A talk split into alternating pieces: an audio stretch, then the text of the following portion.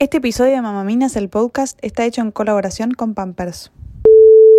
Hola a todos y bienvenidos. Este es el podcast de Mamaminas y en este espacio, al igual que en Instagram, vamos a hablar como siempre, sin pelos en la lengua, sobre maternidad.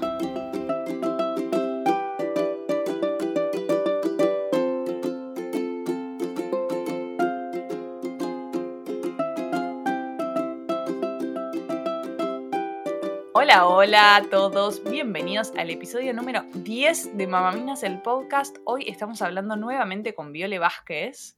Hola Viole, ¿cómo va? Hola Vic, un placer, muy bien, ¿vos? Gracias por estar de nuevo en este espacio. No, por favor, gracias por invitarme. No, gracias a vos por, por siempre estar predispuesta. Bueno, eh, hoy vamos a hacer un podcast em, que no hemos hecho anteriormente y hace mucho que no hablamos un poco eh, sobre lactancia básico, digamos, todas las cosas que tiene que saber una mujer cuando está embarazada, una familia, eh, la pareja quizás de esta mujer que está gestando, para poder transitar una lactancia exitosa, ¿no? Que a veces suena fácil, pero en el momento no es tan fácil como parece, ni tan difícil tampoco, pero está bueno siempre tener información para poder eh, lograrlo, ¿no? Sí, totalmente. Y pensar qué es exitoso para cada uno de nosotros y nosotras. ¿no? Porque a veces, digo, lo que más nos preocupa a quienes trabajamos en lactancia es que mm, se difunde mucho la promoción de la lactancia materna, pero después no hay personal especializado en todas las instituciones de salud para acompañar. Entonces, si estamos promoviendo y promulgando la importancia de la lactancia, pero después eh, culpabilizamos a las mujeres y a las familias porque no, porque no lo hicieron de la manera correcta, sin darles herramientas ni acompañamiento, volvemos a poner el foco en eh, en la responsabilidad de, las usuarias, de nosotras, de las mujeres, cuando en realidad sería una responsabilidad, una responsabilidad del Estado, ¿no? Poder acompañar, no solamente promover. Es recontra triste que, el sistema de salud no acompañe y no exijan eh, determinada cantidad de puericultoras en, en, los hospitales, ¿no? A mí me pasó con mi segundo hijo, con Vicente, que de verdad no vino a verme una puericultora hasta el día que me estaban dando el alta. Si yo no estaba informada por mis propios medios y si yo no tenía el alcance, tu teléfono eh, y el de otra poricultora o alguien que me asesore, de verdad, esa lactancia iba a ser muy difícil de establecer.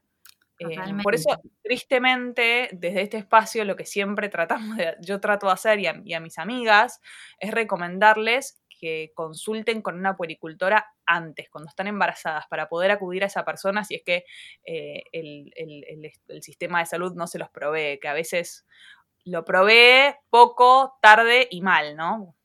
Totalmente.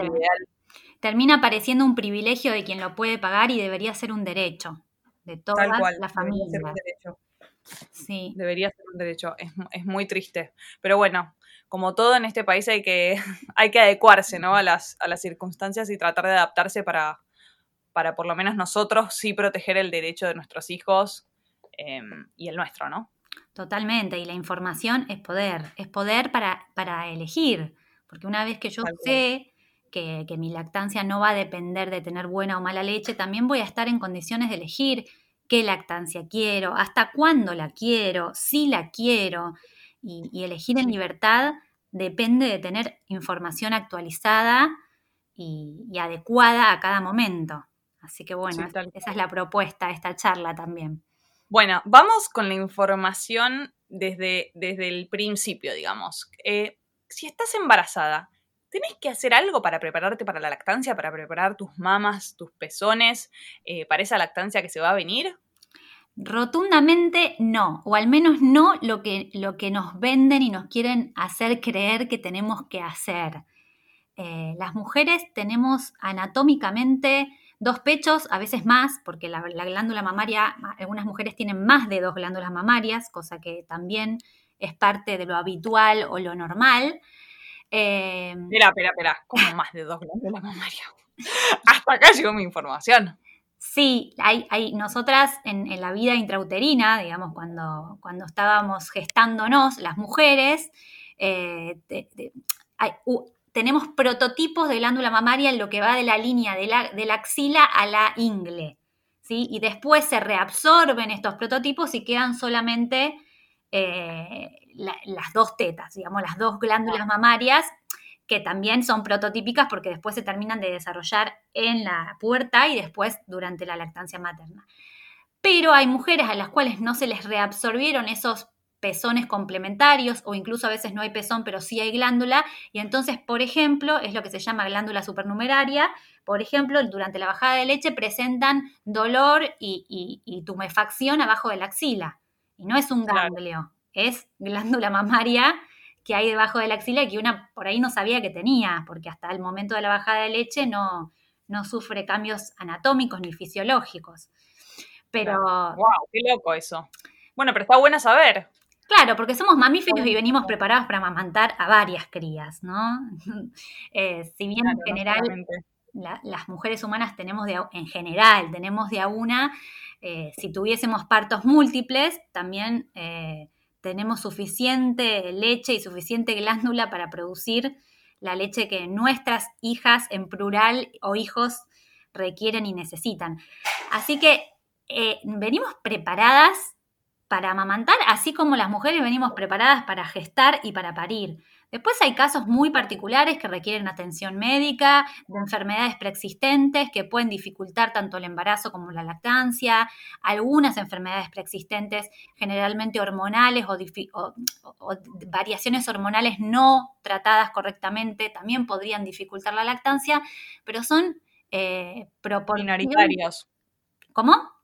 Que es, la minoría de la población, digamos. Totalmente la, minoría. estos impedimentos para amamantar. Totalmente. De hecho, hay mujeres que no han podido gestar y sí pueden amamantar. Y, si pudiste gestar y, estás, estás gestando, no hay razón para pensar que va a haber una dificultad en la lactancia. Después las, las, dificultades aparecen, pero son consecuencia de un mal acompañamiento o de una mala información. Sí, es cierto, te podés quedar sin leche si, si tu bebé no estimula correctamente el pecho o no se prende la cantidad de veces suficiente o no amamantas a demanda, pero eso es producto de una mala información y de un mal manejo de la lactancia una vez que, que nace nuestra hija o hijo. No, eh, me parece súper importante dejar esto bien claro. O sea, que no existe mujer que no produce leche y tampoco existe la mujer que produce leche de mala calidad, porque eso es algo que se escucha un montón y yo lo he escuchado eh, en, conocidas mías, en amigas que, ay no, el pediatra me dijo que mi leche es muy acuosa y no tiene grasa, entonces por eso mi bebé no engorda. Como derribemos ese mito porque eso no es real, ¿no? no es real. Y el, el, engorde o no engorde, digamos, el aumento de peso de los bebés está dado por el volumen de leche consumido en el día, no por la composición específica, que sí va cambiando a lo largo del el día o a lo largo de la toma, pero lo que termina teniendo importancia e impacto en el aumento de peso es el volumen de leche. Y el volumen de leche sí varía de mujer a mujer, pero también varía de bebé a bebé, porque lo que eh, eh, estandariza el volumen de leche de una mujer está íntimamente relacionado con la transferencia de leche anterior. ¿Qué Voy a explicarlo más fácil para que lo entiendan. Eso? no lo entendí. no, sí, es, es, lo voy a explicar más fácil para que lo entiendan. La, la, producción de leche es como una fábrica, ¿sí? No es como un depósito, es como una fábrica. Entonces, en la medida que haya transferencia, que se venda el producto, que salga hacia afuera, se produce más. Cuando el producto se empieza a acumular, o sea, cuando la leche se fabrica, pero no hay nadie que se la lleve, ni un sacaleche, ni la mano, ni el bebé, entonces el cuerpo entiende a través de una proteína que tiene la leche, que se llama factor inhibidor de lactancia, que al menos ahí, en esa teta, debe dejar de producir. Por eso la lactancia, después de varias semanas, tiene un control local. Quiere decir, puede ser que un bebé se prenda de una teta y de la otra no, y que de una sola teta logre obtener toda la producción que necesita y la otra teta deje de producir. ¿Por qué?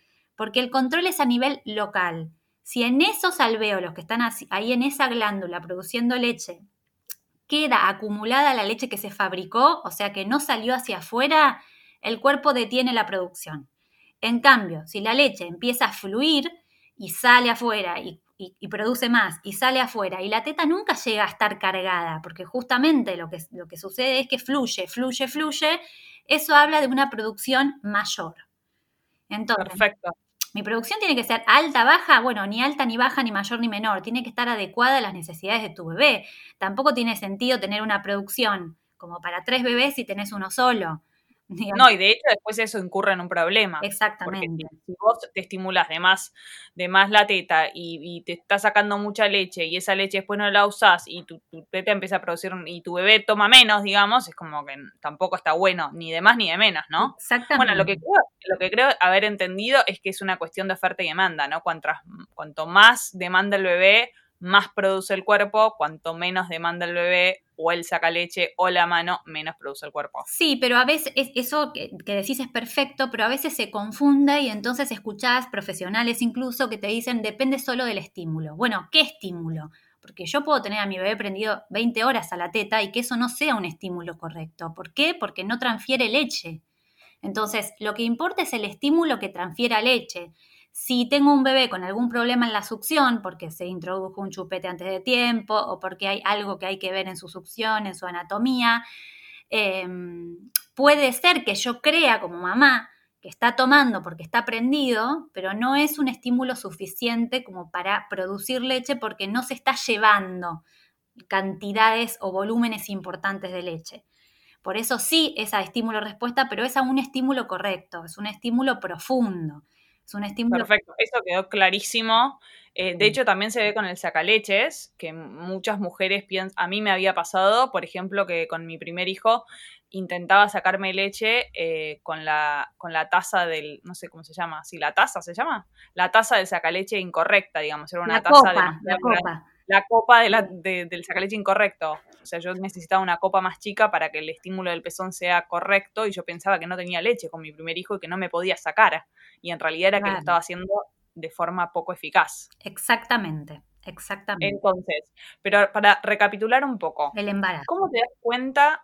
¿Cómo te das cuenta? Porque yo me pongo en el lugar de una mujer que por ahí está embarazada y está teniendo su bebé y está escuchando esto y dice, ah, pero ¿cómo hago para darme cuenta que la aprendida no es eficaz? Como que ya, ya suena chino básico si es que no lo pasaste, ¿no? Entonces, ¿cuáles son las pautas de alarma si, vos eh, tenés un bebé para darte cuenta que esa aprendida no es eficaz? Bien, perfecta tu pregunta. Primero me gustaría eh, cerrar con la preparación en, el embarazo, solamente para decir oh, que no, o sea, que no es necesario usar casquillos para preparar los pezones, que no hay ningún estudio científico que demuestre que tenga eficacia preparar los pezones, ni, eh, digamos, ni cepillarlos, ni sacarlos para afuera, ni toquetearlos.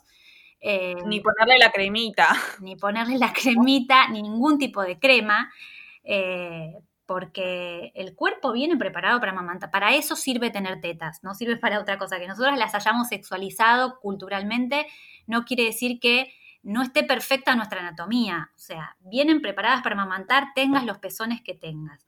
Lo que sí recomendamos durante el embarazo es informarse, es tener consultas prenatales y en todo caso aprender, por ejemplo, la maniobra de extracción manual, porque hacia el final del embarazo la podemos hacer y podemos ir conociendo nuestras tetas, que eso sí es importante. Conectarnos con nuestra sexualidad a través de las tetas, porque algunas mujeres ni nos miramos los pezones no sabemos ni cómo son, nos asustamos porque a veces vemos unas glándulas que son las glándulas de Montgomery, que todas las mujeres tenemos en la areola y eso es sumamente normal e importante para, para odorizar y para preparar la piel de la areola. Todo lo que hagamos de más va a interferir en vez de colaborar, salvo que allá haya un problema. Entonces, lo que, está, lo que no está roto no hay que romperlo ni tocarlo. Si yo ya después nace mi bebé y veo que hay alguna dificultad, bueno, ahí sí habrá cosas para hacer y para mejorar o para trabajar con esa teta o no. Pero mientras no haya una dificultad, no intervengamos porque eso termina generando más problemas. Esto con respecto al embarazo. Y con respecto a otra, pregunta de cómo me doy cuenta, em, es muy difícil la transmisión teórica de conocimiento sin, sin haber pasado por el cuerpo, por la, por la experiencia. Porque yo te puedo decir, tu bebé tiene que tener la boca muy abierta. Pero vos podés decirme, yo no sé lo que es muy abierta, porque no sé con qué compararlo. ¿Qué quiere decir? Muy abierta, muy cerrada. Capaz que yo la veo abierta, pero como no vi otros bebés tomando la teta o no, o nunca me fijé en esto, uno no viene con el ojo entrenado, pero sí viene con la sensibilidad. Entonces, lo primero que tenés que hacer es, fijarte si te duele, si te tira. Si hay dolor al amamantar, seguramente hay algo que modificar. la mayoría de las mujeres refieren dolor y eso no está bien. Quiere decir que estamos acostumbradas a lo mejor a ver en la publicidad a los bebés divinos sostenidos en una posición que, que no favorece una lactancia profunda, como es la posición clásica donde tenemos al bebé con el brazo y lo miramos, cuando sabemos que hay otras posiciones que garantizan una prendida más profunda porque el bebé está más enfrentado a la teta, como puede ser una prendida eh, reversa o inversa, con los piecitos para atrás. Algo que está bueno, perdón, Viole, ¿eh? pero que está bueno que hagan mientras escuchan esto, es pueden googlear para ver cómo es la posición reversa, para ver cuáles cómo, son las posiciones, eh, la, de cuna que dice Viole que no está buena para el inicio, porque por ahí Em, no se la pueden figurar en la cabeza, ¿no? Claro, tal cual. Las tres posiciones que recomendamos son la posición biológica, que es la posición de arrastre al pecho, eh, fisiológica para nosotros como mamíferos, que es la posición en la cual el bebé se arrastra la teta una vez que nace.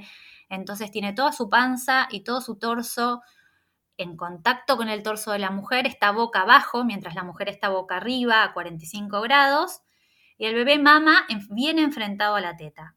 Esa es una de las posiciones y si no, tenemos a la mujer sentada, eh, erguida y podemos probar con la reversa o la inversa. Pero en, esas dos posiciones lo que se busca es que la, cabeza esté bien enfrentada al pecho, cosa que puede, puede agarrar mucha cantidad de areola. Si el bebé se queda solamente con el pezón en la boca, lastima y a la larga se va a afectar la producción porque una vez que el bebé nace, la, glándula se pone a trabajar y entre el segundo o el quinto día se, da el proceso de bajada de leche, que es ese proceso inflamatorio en, la cual, en el cual decimos que empezamos a producir leche de transición y luego leche madura.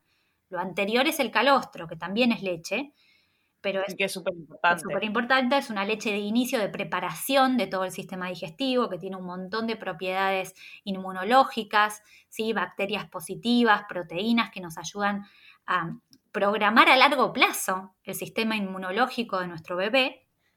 Y después pasamos al proceso de lactogénesis, donde se va produciendo más, más volúmenes de leche y le permite al bebé aumentar de peso después de la bajada de leche. Eh, ese proceso... Igual quiero, quiero, quiero hacer una aclaración y una pregunta. Si hay un problema en la lactancia, por lo general, a ver si me equivoco, el dolor en, los pezones y los pezones agrietados se da al inicio, los primeros días. Claro. ¿No? Sí, la mayor cantidad, no solamente el dolor o las grietas, la mayor cantidad de problemas de la lactancia se da durante las primeras semanas que es cuando nosotros decimos que la lactancia todavía no está instalada. ¿Qué quiere decir que no está instalada? Bueno, que todavía hay algo que, molesta, que me sigue doliendo. No te relajes, no te relajes hasta que no llegas al mes más o menos. Claro, pero es real. A veces un poquito más, porque tenemos que ver que recupera el peso de nacimiento del bebé, que después siga teniendo controles en los que va aumentando bien de peso, que haga pis y caca todos los días, varias veces pis y al menos una vez caca. Em, que la caca del principio, que es este meconio, se vaya transformando en una caca de teta, que es una caca más mostaza, grumosa, a veces líquida, eh, bueno, la mayoría de las veces líquida, pero grumosa. Y estos son indicadores de que la lactancia va bien, hasta que un momento decimos, bueno, nos relajamos con la posición, nos relajamos con el sanguchito, ya no le apretamos tanto la teta y esto fluye igual y no me molesta y no me duele y mi bebé aumenta bien de peso y hace caca y hace pis. Entonces decimos, bueno, sí, la verdad es que esta lactancia está instalada, está fuerte, ya hay un vínculo eh, tetístico, por decirlo de alguna manera, un vínculo mamá-bebé absolutamente intervenido por la lactancia. Y este bebé sabe que cualquier cosa que necesite va a pedir teta y la va a tener. Entonces estamos hablando de que hay una lactancia que ya está establecida. Y una como mamá también se da cuenta, ¿no? Porque yo me acuerdo mucho em, con mis dos hijos, como que ya cuando te empezás a, cuando la lactancia, la aprendida sale bien, de una, como que una ya se empieza a relajar y ya estás como más canchera con el tema. Pero al principio, nada, es como te pasan estas cosas, que por ahí no lo puedes prender bien a la teta, y ahí te, te das cuenta que todavía falta un camino más a recorrer para que esté asegurada esta lactancia, ¿no? Y el vínculo que vos decís. Sí, hay, mujeres que arrastran como dificultades y sensaciones de dolor desde el principio de la lactancia.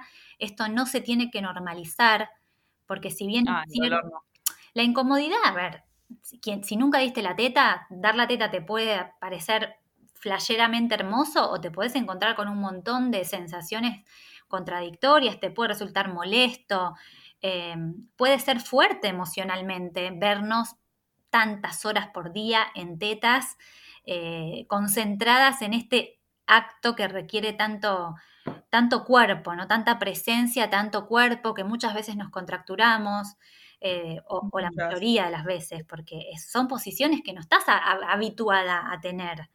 ¿sí?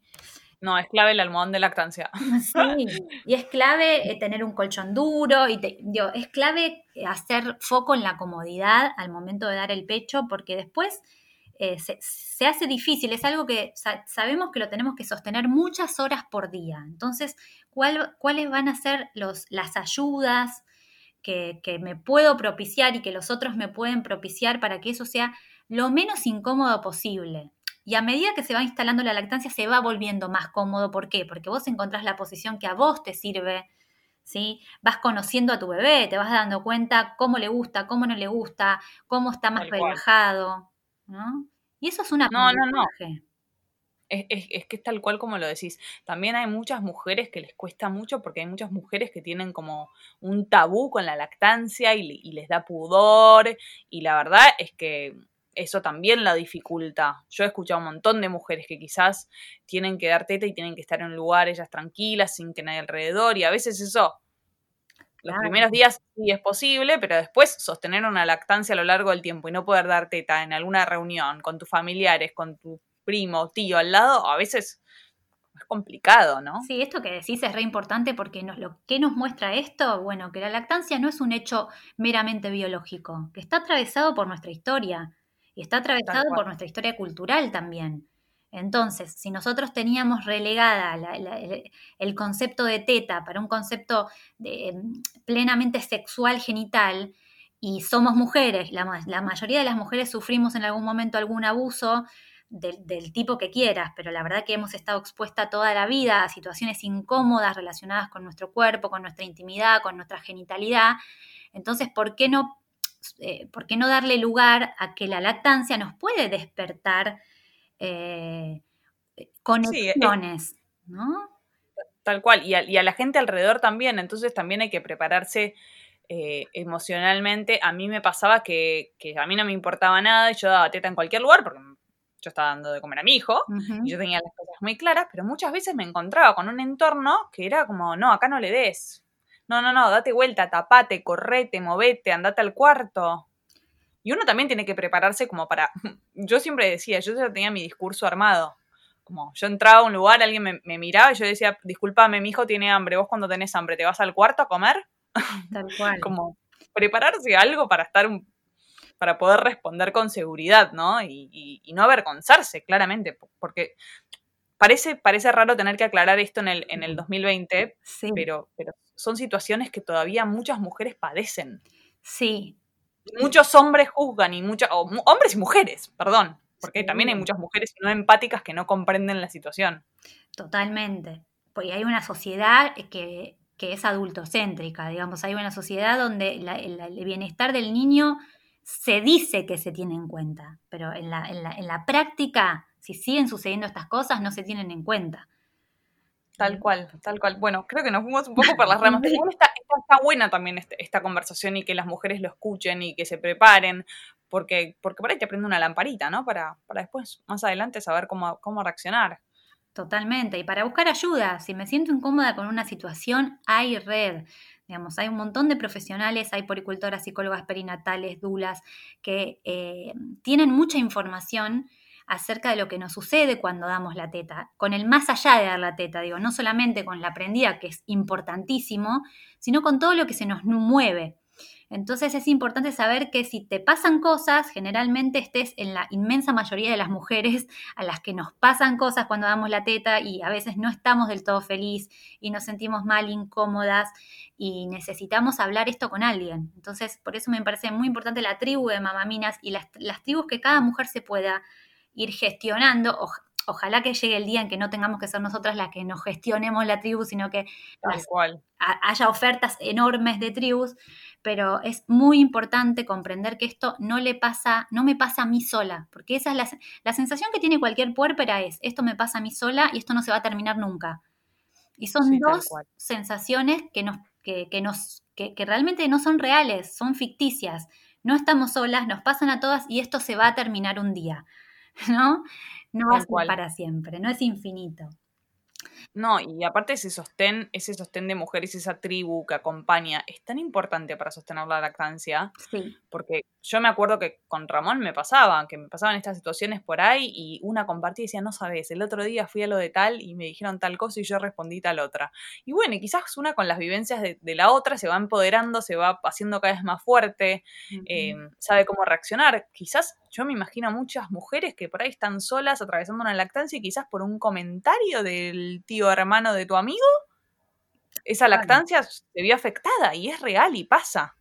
y ni hablar si el que te lo dice es el pediatra, ¿no? O alguien con más autoridad. Eh, eh, por eso es importante informarse y elegir. A veces yo pienso, damos tanta vuelta para elegir una calza, un jean, un plasma, Ay, y, a, lo mejor no nos animamos a, hacer casting de, médicos o médicas, y la verdad es que nos merecemos elegir entre varias o de poricultoras, digo, nos, nos merecemos elegir la persona con la que nosotras sintamos confianza. Sí, eh, y otra cosa importante también, más allá del casting que me parece súper importante, es a veces las mujeres tienen como esta idea de, lo mismo pasa con el obstetra, ¿no? Como de idealizar al profesional.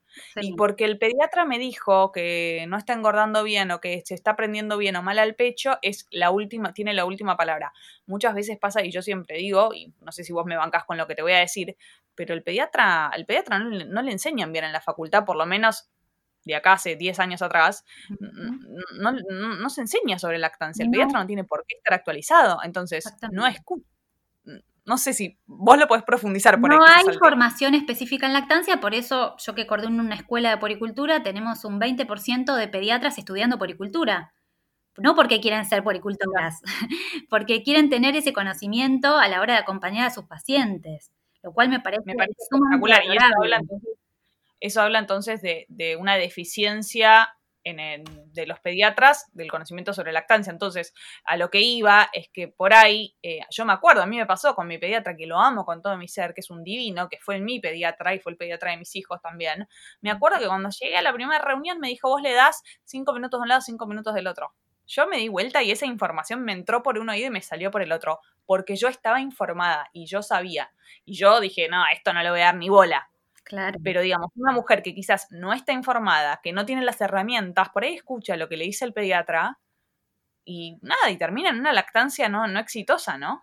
Sí. O, con problemas o con un montón de, no sé. Sí, porque sigue siendo más fuerte la palabra del otro sobre nuestros cuerpos cuando nosotras somos las dueñas de nuestros cuerpos y, y las gestoras de la salud de nuestros hijos también. Y, es, es, muy lamentable que así suceda cuando no hay ninguna evidencia científica. Tenemos que dejar de hacer la pediatría o la medicina de la eminencia y pasar a la pediatría o la medicina de la evidencia. ¿Qué quiere decir esto? Que no, porque lo diga una persona que ha tenido buena reputación y que ha tenido un buen conocimiento, una buena carrera, no es suficiente para que algo se transforme en una, eh, en una práctica ¿sí? Em, que esté basada en evidencia. La evidencia es la evidencia científica, que va cambiando, no es, no es siempre igual, por suerte. ¿no? Y, nos vamos actualizando, como antes que decíamos que la teta necesitaba calor y ahora sabemos que, a raíz de la evidencia es mucho mejor el frío y el calor sobreinflama y puede generar problemas cuando el frío es el componente que realmente sirve para, una, para desinflamar una teta que está ingurgitada o atravesando un proceso inflamatorio como es la bajada de leche. Esto lo sabemos gracias a la evidencia. Claro, no, no, me parece súper importante. súper importante eso. Bueno, entonces quizás lo que está bueno es que, la gente pueda, que, las mujeres que nos están escuchando y las familias puedan tener a su pediatra de referencia para los asuntos eh, de pediatría y quizás elegir otra persona como referente en lactancia, digamos. Eh, para seguir, ¿no? Porque no siempre el mismo profesional está preparado para, ambas cosas. Sí, además es, muy valorable el trabajo interdisciplinario, digamos, la, la jamás va a reemplazar al pediatra. El pediatra, por ejemplo, si hay que indicar una fórmula, el pediatra indica la fórmula, cuánto es, porque es una medicación. O sea, la fórmula es una medicación que tiene que estar solamente a cargo de un profesional de la salud como es el médico. Eh, claro. Y, la poricultora, o sea, y, el, el, pediatra, por más de que sepa de lactancia, no se puede dedicar una hora y media a hablar solamente de la teta. ¿Por qué? Porque tiene... Bueno, a mí me pasó, por ejemplo, que me pareció espectacular, que me contó mi prima que vive en Estados Unidos, que a ella, cuando tuvo su hijo, la obligaban, o sea, para entrar al pediatra antes tenía que entrar a la consulta con la, con la asesora de lactancia. Eran como, es como cuando vos tenías tu consulta por control con tu bebé, ibas primero a la, a la puericultora, esperabas, te decía que estaba todo ok, no sé qué, o, te corregía ciertas cosas y después entras al pediatra, pero eran dos profesionales diferentes. Claro. Acompañándose, fusionándose, que me pareció espectacular, ¿no? Eso es genial, eh, lo estamos pudiendo implementar en algunos lugares en los que estamos pudiendo trabajar en conjunto, incluso en la misma consulta de control pediátrico, y la verdad es que suma muchísimo, pero obviamente nos falta mucho camino por recorrer y, cada mujer está todavía, lamentablemente, sola a cargo de, su, de informarse con respecto a la lactancia. Y esto que decías de la libre demanda es recontra importante. Hace esto, esto quería hablar. ¿Qué significa la libre demanda? Porque se habla mucho de libre demanda, ¿no? ¿Qué significa realmente libre demanda? Libre demanda significa que no hay forma, porque no la hay, de saber cuánta leche necesita tu hija o tu hijo en cada momento. Y esto no hay forma de acá a hasta que sea adulto y después tampoco. Digamos, cuando le pones un plato de ravioles enfrente tampoco sabes cuánto necesita. Eh, porque no le puedes, o sea, no hay forma de que vos le digas a otra persona o sepas cuando otra persona tiene que dormir, hacer caca, hacer pis, comer. ¿sí? Esas, ese control es un control cerebral autónomo y del propio cuerpo de la propia persona que se autorregula. Digamos, uno no puede decidir cuánta leche necesita la otra persona, incluso con la fórmula. O sea, no, no hay forma de saber exactamente por el peso de tu bebé cuánto necesita tu bebé cada tanto tiempo, porque hay bebés que necesitan menos y más frecuente, otros bebés se toman más cantidad y hacen pausas más grandes, ¿sí? Algunos toman más de noche que de día, otros más de día que de noche. Va, claro. La lactancia materna está íntimamente relacionada con la capacidad de supervivencia en un medio hostil, porque venimos de la panza en la que no había hambre, no había frío, no había calor, todo el tiempo estaba acompañado y a UPA, y ahora nace en un mundo donde aparecen todas necesidades nuevas y lo que cubre la lactancia son las necesidades afectivas y las, necesidades nutricionales alimenticias en el mismo momento. Entonces también es posible que tu bebé pida teta no por hambre, sino por sed o porque quiere un mimo. Y lo va para regularse. Para regularse, para calmarse, para dormirse. ¿sí? Pero para, yo tengo una pregunta, porque hablamos de libre demanda Em, o sea que cada vez que el bebé quiere, que hace, eh, llora o se muestra una molestia, hay que ofrecerle la teta. Pero, o sea, que, serían infinitas veces o un montón de veces durante el día. Pero hay un mínimo de, de, cantidad de veces que una madre tiene que ofrecerle al pecho. Te pregunto esto porque hay muchas madres que quizás tienen hijos dormilones, que duermen más, que, que hacen tirones más largos, que quizás duermen todo el día o duermen afortunadas ellas, que, tienen, que hacen tirones largos de noche y muchas mujeres se preguntan si tienen que despertar a sus bebés para ofrecerles tetas en el caso de que estos bebés no puedan... Eh, sí, está muy bien la pregunta. Sobre todo ante la epidemia de cesáreas innecesarias. ¿Por qué? Porque si todos los bebés nacieran eh, digamos, de forma fisiológica el día que quieren nacer y el porcentaje de cesáreas sería menor o rondando el 15%, sería raro tener que estar hablando de esto. O sea, los bebés cuando tienen hambre demandan y no hay que esperar a que lloren para darles el pecho, simplemente con ver que se empiezan a mover, buscar, mirarse la mano, buscarse la mano o, abrir la boca, ya es una señal de que debemos ofrecer el pecho. Pero... Yo quiero decir una cosa muy loca, a mí me que muy real de lo que decís vos, que me acabo de dar cuenta, pero Ramón, que me indujeron el parto y terminó siendo cesárea, nació en semana 38 y yo me tenía que volver loca, Violé, lo tenía que despertar. y era imposible despertarlo, imposible despertarlo. Y me acuerdo que cuando cumplió las 40 semanas de gestación, que no estaba fuera de la panza hace 15 días, empezó a estar mucho más despierto. Con Vicente, que nació en, en semana 41.5, cuando él quiso, digamos, eh, fue también por cesárea, pero una cesárea intraparto, digamos, sí. medio como de urgencia. Eh, no me pasó jamás, o sea, jamás. Claro. Pero me, estás haciendo darme cuenta ahora. Es que es eso, en realidad la, la, demanda es demanda, es cuando el bebé pide, pero ¿por qué vemos que hay bebés que no piden? Bueno, si nacieron a las 37, 38 semanas, no es lo mismo que a las 40 semanas. ¿Por qué? Porque todavía le falta un, un poquitito más. Eh, lo mismo si los bebés son, bajo, son de bajo peso o son prematuros o no hubo trabajo de parto, porque la oxitocina obviamente los activa un montón. Entonces, claro, o están sobreabrigados, ¿sí? O hay un montón de visitas alrededor, entonces el bebé se protege psíquicamente y no llora, no demanda, parece que está dormido plácidamente, pero lo que está es cubriéndose de un episodio de estrés. Entonces, ante no. estas situaciones, claramente hay que tener en cuenta que no tenemos que dejar pasar más de tres o cuatro horas entre el inicio de una toma y la otra. Mejor ofrecerle después. Inicio, eso es re importante, ¿eh? Entre el inicio de una toma y la otra. Exacto. Porque, porque, hay bebés que maman por ahí durante 40 o 50 minutos sí. y por ahí empiezan a contar desde que el bebé terminó la toma y tienen que contar desde el inicio. Eso es un, una cosa re importante, no, perdón sí. que la resalte. No, desde el inicio de una toma y la otra, eh, la mayoría va a demandar antes, pero si no demandó a las 3 o 4 horas, pongámosle 4 horas de noche y 3 de día, como para, para... Porque, a ver, lo que importa es la cantidad de tomas a lo largo del día, no importa si la mayoría las hizo a la noche o de día, después eso se compensa. En 24 horas, en digamos. 24 horas. Quiere decir que tiene que haber como mínimo, algunos dicen 8, yo digo 10 tomas eh, en 24 horas. Si mi bebé se prendió muchísimas veces de, de, día, y bueno, de noche puede ser que tire un poquito más. Igual ningún bebé va a tirar más de 6 horas recién nacido, sería rarísimo y no estaría bueno. Y las tetas además te van a pasar factura y te vas a sentir ganas de despertarlo para darle el pecho. Claro, eh, si no te despierta el bebé, te despertás vos para, para aliviar esas tetas que están explotadas. Pero la mayoría se despierta cada hora, cada dos horas, cada tres horas como mucho. La idea no es ponerse un reloj, sino estar atento, decir, bueno, los primeros... Bueno, pero está bueno saber eso, porque está bueno que una mamá pueda decir, bueno, como mínimo tiene que, tengo que ofrecerle el pecho 10 veces por día, si es más, obviamente se lo voy a dar, pero menos de eso para las antenas.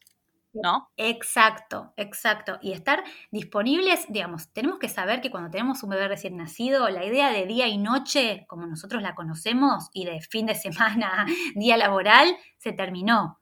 Digamos, no, no, no existe más ese ritmo al que. Por eso la demanda es tan alta, porque sentís que no termina nunca, ¿no? Sí. Que, que vuelta a empezar, a cada ratito vuelta a empezar. Y es difícil. Eso es tremendo, la, la, la demanda que, que, que, sentís, que, que, yo, yo sentía que, bueno, que los dos, bueno, cuesta un poquitito los primeros días, bueno, lo tenés todo el día opa, todo el día prendido en la teta. Claro. Y cuando lo tenés prendido en la teta, por lo menos podés hablar un ratito con tu pareja, un ratito tranquila.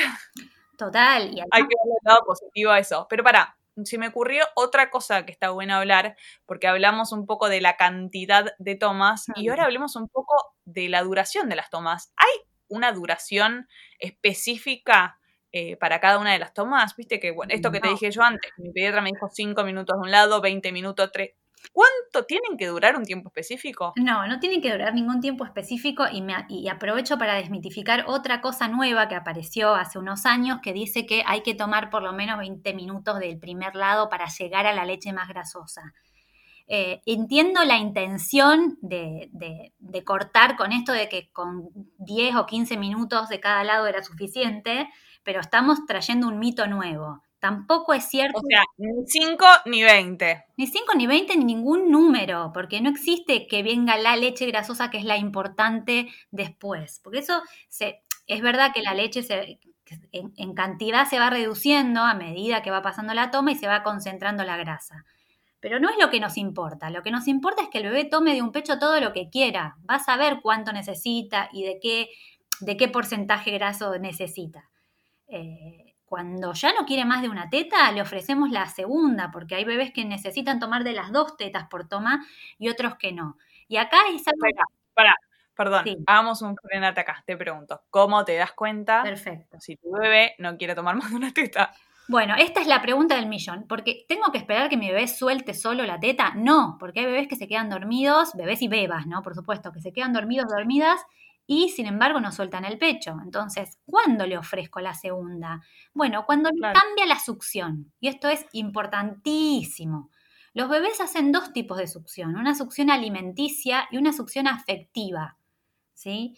Al principio, cuando recién se prenden, sobre todo si tienen hambre, y además empieza a salir con el reflejo de eyección, la leche empieza a salir al principio con mayor cantidad. Depende en realidad, si se prendió hace 10 minutos puede ser que no, pero si hubo, un, si hubo un lapso de tiempo en el que no tomó teta, pongámosle 40 minutos, una hora, se va a prender y al principio uno va a ver que la succión es grande, profunda, vigorosa, vas a ver que, es el que le baja la perita, ¿no? Porque tiene que abrir la boca para recibir esa cantidad de leche, ¿sí? Y, vas y escuchaste que traga, ¿no? Escuchás que traga, coordina la succión, respiración y deglución, o sea, succión, deglución y respiración después. Y ves que la, que la succión no es inmensamente rápida, porque no podrían tomar leche, es como un latido, hacen succiona, traga, succiona, traga, succiona, traga, ¿no? Tiene como un ritmo que no es del todo rápido. A medida que va pasando la toma, ellos se van relajando, vas, vas viendo que les cambia el tono corporal porque se van llenando, ¿sí? Se van saciando. Y una de las cosas que empieza a suceder es que hacen más pausas, pero además la succión es más chiquita. Hacen como un trabajo solo de los labios. Entonces hacen, es como si chupetearan con los labios no abren grande, grande, grande y profundo, ¿sí? Hacen más rápido. Eso es clave, el, chupeteo. Exacto. Y me... Te re das cuenta igual. si estás atento a esto, te vas a re dar cuenta. Total, porque además empiezan a tragar menos, digo, a hacer más pausas, eh, a distraerse más cuando son un poquito más grandes. Y enseguida decís, bueno, entonces no estás tomando, te voy a ofrecer la otra. A veces pasa que cuando los querés sacar se vuelven como a agarrar y a succionar con fuerza, ¿no? Y a succionar con ritmo. Entonces está bien, los dejamos un rato más. Pero si vemos que ya están perdiendo el sello, como que entreabren los labios, ¿no? Y dejan entrar aire, es momento para ofrecerle la segunda teta. Después en la segunda teta se puede quedar todo lo que quiera, porque lo puedo dejar horas si quiero con la succión afectiva, pero me garanticé que tenga una toma efectiva y nutritiva de ambas tetas. ¿Me explico? Perfecto. No, no, no, me parece súper claro, em, sobre todo para que, para que ellas, que, las mujeres puedan observar a sus bebés, ¿no? Y, no estar mirando el reloj, sino observando a sus bebés esto de la succión. Quizás el primer día te cueste discernir o la primera toma te cueste darte cuenta, la segunda un poquitito más y ya la tercera toma vas a estar canchera y te vas a dar cuenta cuando tu bebé está tragando y cuando está chupeteando. Y no importa si pasaron cinco minutos nada más. Tal vez esos fueron los cinco minutos más efectivos A mí me pasaba eso. A mí me pasaba eso y, me acuerdo que fue súper estresante porque con Ramón yo le escribía a la policultura desesperada y le decía, pero escuchame una cosa, este bebé no llega a tomar 20 minutos ni en pedo. Porque no llegaba a tomar 20 minutos. Ramón tomaba 3 minutos, Viole 3, 4, 5 minutos máximo. Claro. Y yo me acuerdo que estaba espantadísima porque pensaba que, no iba a engordar porque tomaba poco, pero en realidad era porque el gordo hacía unas, unas succiones mega efectivas, yo tenía una bajada, no sé por qué, y tomaba en 5 minutos. Se tomaba lo mismo que otro bebé, si hubiese tomado en 20, él se lo tomaba en 3. Claro, que después resultó ser fantástico, ¿no? Pero... Tal cual. Pero bueno, también está bueno contarlo para, por, porque, porque te puedes asustar o por mucho o por muy poquito también. Sí, y si no ves la diferencia, ojo porque puede ser que esté prácticamente todo el tiempo con una succión chiquita porque lo que ahí falló es el aprendizaje para una técnica de, amplia apertura de la boca. Entonces, claro, lo ves todo el tiempo con una succión chiquita porque no estuvo desde el principio bien acoplado.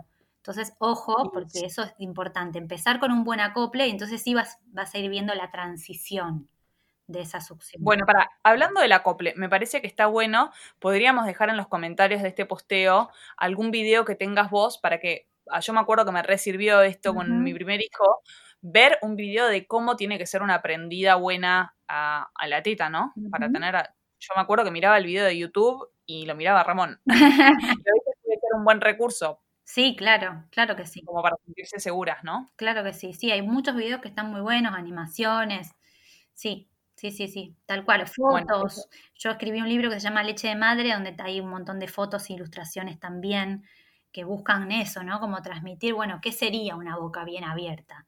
¿no? ¿Qué se, ¿Cómo es? ¿Cómo se ve? claro, ¿cómo se ve? sí, no, obvio, espectacular. Libro, el libro de, de Violet se los, se los recontra recomendamos. Gracias. Em, bueno, nada, estoy pensando a ver qué otra cosa nos faltó como para terminar de completar los básicos estos de lactancia. Quizás podríamos mencionar em, un poco los mitos que hay alrededor de la lactancia, ¿no? Eh, sí, hay varios mitos, depende de la población, digamos, ¿no? Son lo mismo los mitos que hay en el, norte argentino, ¿no? Que en el sur de Argentina, que en otro país. Em, van cambiando los mitos según los diferentes orígenes también que, tengamos. Y, pero los que más se repiten siempre, uno ya lo hablamos, que es esto de la mala calidad, la leche buena, la leche mala, la leche que se te corta, cuando dijimos que no se te corta la leche en ningún momento, ni por un estrés, en ninguna situación la leche se cortaría de un momento para otro para siempre. ¿Por qué? Porque hace 100 años no existía la fórmula digamos, dependían. Claro, los bebés, los bebés vivían igual. Vivían igual y somos hijos de los mejores adaptados, digamos, no hay forma de que la mujer se quede sin leche de un día para el otro. Es un proceso, hay mujeres que tienen leche 10 años después de haber destetado. Digamos, no es un proceso de un momento para el otro. Depende de que durante mucho tiempo se vaya reduciendo, reduciendo, reduciendo el estímulo, entonces la, la producción se va reduciendo también de forma progresiva. Gradual, claro. Gradual. entonces, mito número uno, eh, te vas a quedar sin leche derribado. El número dos, que también lo tocamos, creo que fue... La mala calidad. la mala calidad de la leche, eso tampoco existe. No existe. Después, si como tal o cual cosa, le, va a caer mal a mi bebé a través de la leche o le voy a pasar gas de la gaseosa a través de la leche.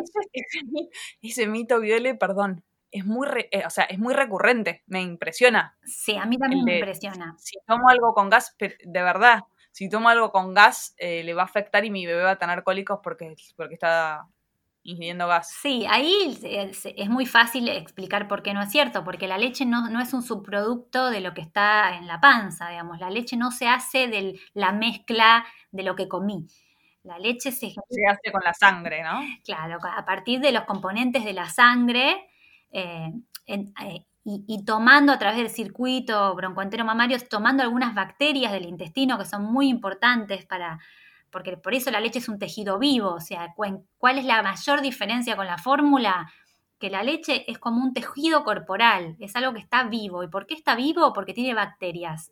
Y las bacterias son inmensamente protectoras del sistema inmune. Necesitamos tener muchas bacterias positivas, que la mayoría se llaman lactobacilos, para estar fuertes, ¿sí? Para desintoxicarnos y para que nuestros tóxicos no entren a la sangre. Entonces, la, leche se hace de componentes de la sangre, de componentes del intestino, pero no, no de, eh, digamos, de, lo que está directamente en la panza, de lo que se está digiriendo en este momento. Sí, por supuesto, si una mujer tiene una buena alimentación, eh, va a tener niveles de minerales, oligoelementos, vitaminas determinados y eso puede o no, depende si son macro o micronutrientes, afectar eh, la leche. Pero en realidad no, hay, no existe leche de mala calidad. ¿Por qué? Porque es el alimento más complejo que existe. De hecho, tenemos problemas de desnutrición en niños que empiezan a comer porque las madres creen que necesitan más la banana que la leche a los seis meses. Cuando, cuando sabemos que la banana, ¿qué tiene para aportarle? Sí, al, una cosa, dos, tres. La leche tiene hidratos, tiene azúcares, tiene proteínas, tiene grasas. Digamos, para competir con la leche tenés que hacer un superalimento, que no solemos comer en un alimento algo que tenga tantas, tantas, tantas propiedades. Bueno, eso es importante aclarar, que no lo aclaramos, que la leche es el alimento principal más importante hasta el año de vida, ¿no? Sí, y, el segundo año de vida el 40% de la alimentación y de la ingesta calórica. Eh, Espectacular. eso no quiere decir que, Sí, claro, es, el, alimento más importante después de los seis meses, aunque le des eh, alimentación variada a tu hija o tu hijo, eh, la, leche, incluso la fórmula, si, si toman fórmula, siguen siendo lactantes y es el alimento principal. Y no se le da lácteos a los chicos hasta el año de vida. La fórmula es un alimento base de lácteos, pero está modificado, ¿sí? Claro. Eh, no, eso está buenísimo aclarar. Pero para, volvamos a un poco a los mitos estos de la alimentación. Después hay un mito em, que creo que es real este, ¿no? Que hay algunos alimentos que podrían cambiar un poco el sabor de la leche, como, em, las coles, ¿no? Sí, pero El ajo. Puede cambiar, el sabor de, mira, puede cambiar el sabor de la leche. Todo lo que comimos en el embarazo también cambiaba el sabor del líquido amniótico y sin embargo ningún bebé sale de la panza por eso. Así que ningún bebé se va a destetar o va a rechazar la leche por, eh, por un alimento. Digamos, no me ha pasado. No, pero, pero sí, por ejemplo, el café y la cafeína pasa a través de la leche, ¿no? Sí, la cafeína y el alcohol pasan a través de la leche, entonces no se recomiendan en, periodos de lactancia. El café, digamos, la cafeína mm, depende de cuánto tomes. El alcohol no se recomienda en ningún momento de la lactancia, como no se recomienda tampoco en el embarazo, pero no porque le estés pasando el alcohol, o sea, no, no porque el alcohol vaya del estómago a la teta, sino porque los niveles de alcohol en sangre, claro, los niveles de alcohol en sangre sí eh, pueden afectar a la leche. Entonces la medicación también, lo mismo. O sea, tomas una medicación, esa medicación está en sangre y está actuando en todo tu cuerpo y eso también puede afectar la lactancia, pero tenemos que decir que la mayoría de las medicaciones son compatibles con la lactancia materna. ¿Sí? Quiere, quiere decir... Y si no, hay, un sitio que está buenísimo para recurrir que es eh, y lactancia. E lactancia, ¿no? Que también lo podemos dejar abajo para, para que las madres, las mujeres consulten si tienen que tomar una medicación, te metes ahí y te dice si, si es seguro para la Esto lactancia. Es importantísimo, porque a veces vamos a una guardia, tenemos que tomar un antibiótico por una infección urinaria o por una mastitis y hay personas que han recomendado el destete. No, por favor. Por Dios. o sea, por no decir la totalidad de los antibióticos se pueden tomar dando el pecho y lo que te hace y lactancia es que si hay algún, eh, eh, fármaco que es peligroso, te da una opción de reemplazo. Te dice, bueno, este no, pero este sí, y sirven para lo mismo. Ok, entonces les vamos a dejar el sitio. Em, bueno, y terminamos de hablar de los mitos y ahora me gustaría hablar de algo que me parece súper importante, que es que sostener la lactancia es un poco un trabajo de todos, ¿no? Em, para la mujer es súper desgastante emocionalmente y físicamente dar la teta, eh, claramente porque ponemos el cuerpo y las emociones ahí. Sí. Eh, y es importante que nuestro entorno nos acompañe, no solamente em, alentándonos, sino también cuidándonos, ¿no? Porque no dormir. La, lactancia materna no es asunto de la madre, es un asunto de la familia y de la sociedad. Y si nosotras no, estamos apoyadas, es muy difícil poder sostener una lactancia. Necesitamos estar apoyadas por nuestras familias, por las personas que conviven con nosotras y también por los sectores laborales y otras cosas que no nos vamos a meter ahora, pero eh, la lactancia es un asunto de todos y deberíamos poder hablar de, esto con nuestras hijas e hijos desde, desde la edad preescolar para que vayamos tomando conciencia que una mujer que está puérpera es una mujer que está prácticamente sin dormir o, durmiendo de una manera que nunca durmió en su vida, a la cual se tiene que adaptar, ¿sí? con, muchísimo cansancio, que acaba de tener un proceso físico enorme, o sea, el, cuerpo para readaptarse no, tiene eje, o sea, cuando, cuando acabamos de parir, la, columna vertebral había perdido el eje para, para compensar entre la panza, ¿no? Y ahora tiene que volver a encontrar su eje. Y esto nos pasa a las mujeres eh, con un correlato psíquico y, la noche es muy difícil la noche, porque la noche es un periodo donde los demás parece que no están, ¿no? Porque la sociedad duerme y nosotros muchas veces pasamos horas despiertas.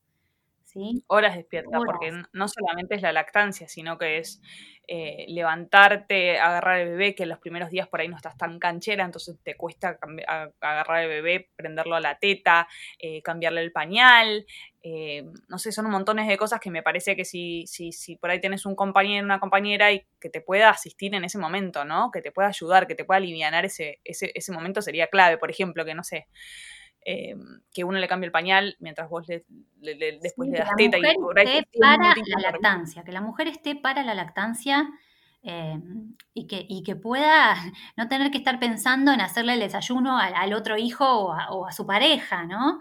Ni tampoco... Bueno, ocupándose quizás del otro hijo también, a veces eso pasa cuando tenés más de un hijo, necesitas que la otra persona esté asistiendo al otro hijo, a mí me pasó un montón eso, y yo, por ejemplo, con mi segundo hijo me tuve que ocupar yo de, de, de la teta y el pañal porque mi marido estaba con Ramón, que Ramón en ese momento estaba como súper demandante, de noche también hermosísimo fue el momento y yo me tuve que ocupar y me acuerdo que el, momento, viste, que pasás de que tu bebé ya no, ya no hace más caca de noche, es, es muy alivianador porque no le tenés que cambiar más el pañal y para mí eso es clave porque simplemente se levanta. Tal cual.